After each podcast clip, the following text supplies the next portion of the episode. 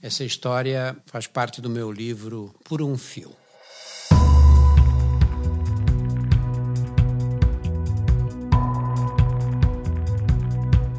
Olá, eu sou Drauzio Varela e aqui você vai ouvir outras histórias.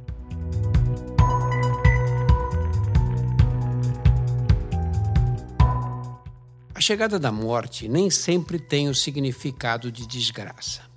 Não há quem discorde quando essa afirmativa é aplicada a pessoas decrépitas, aos que enfrentam graves padecimentos físicos, dores incontroláveis, ou aqueles que perderam o domínio das faculdades mentais. Fora de tais situações, no entanto, associamos esse momento à tragédia, à tristeza profunda e ao desconsolo. Pessoalmente, fui marcado pela conotação dramática da morte em minha infância no Brás, habitado por imigrantes oriundos de pequenas aldeias da Itália, de Portugal e Espanha que vinham atrás de trabalho nas fábricas do bairro de São Paulo. Quando morria alguém da família, estendiam na janela um pedaço de veludo preto com franjas douradas e montavam o velório na própria casa, com o caixão sobre a mesa de jantar, entre quatro castiçais de prata que espalhavam o cheiro forte das velas para mim, definitivamente associado à presença da morte. As crianças não permitiam entrar na sala em que jazia o corpo. Nossa única oportunidade de acesso visual à cerimônia acontecia na saída para o enterro, momento que aguardávamos com ansiedade na calçada. O sinal de que esse instante se aproximava era dado pela chegada do carro funerário, que estacionava em frente à casa. Pela janela, ouvíamos a oração final do padre, seguida dos lamentos e gritos de desespero das mulheres quando a tampa do caixão era fechada. Não demorava para saírem os homens de semblante pesaroso e terno escuro, com uma faixa preta na lapela, carregando o caixão pelas alças. Nessa hora, a intensidade da choradeira atingiu o auge. Havia mulheres que se agarravam ao caixão para puxá-lo de volta, outras se atiravam contra as janelas do rabecão. A tragédia da morte, representada por essas imagens teatrais, permaneceu congelada em minha imaginação até os primeiros meses de exercício da cancerologia. Tomei consciência e comecei a me livrar dela aos 32 anos, graças a seu Vitorino, um senhor nascido no interior de Minas no início do século XX, como consequência da paixão de uma costureira por um mascate sírio que visitava a cidade a cada três semanas. Para fugir do falatório do lugar, a jovem mãe solteira veio para São Paulo com o menino e se instalou na casa da tia-avó, numa travessa do Largo São José do Belém, um fim de mundo naquele tempo.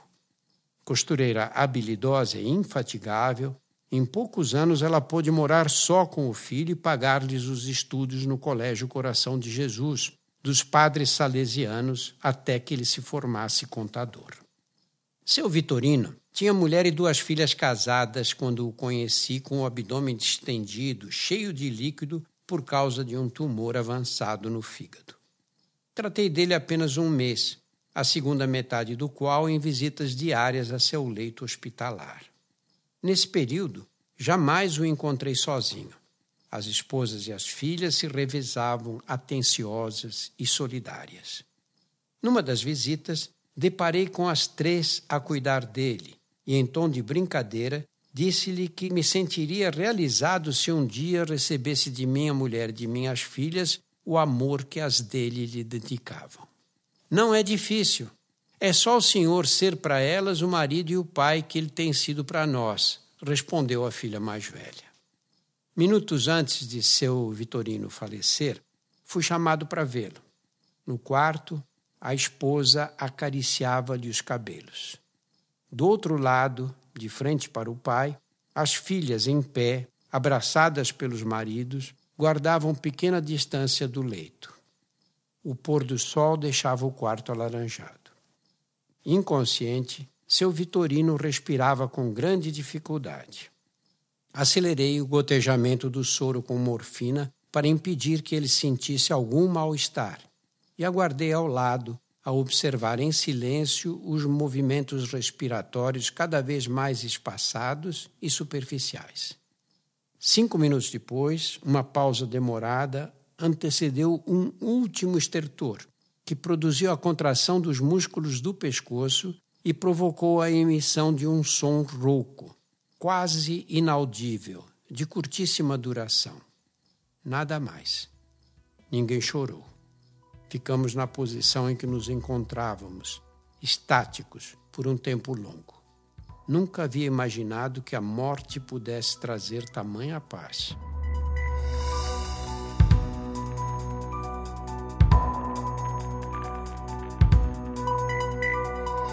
Semanalmente estarei aqui para contar outras histórias.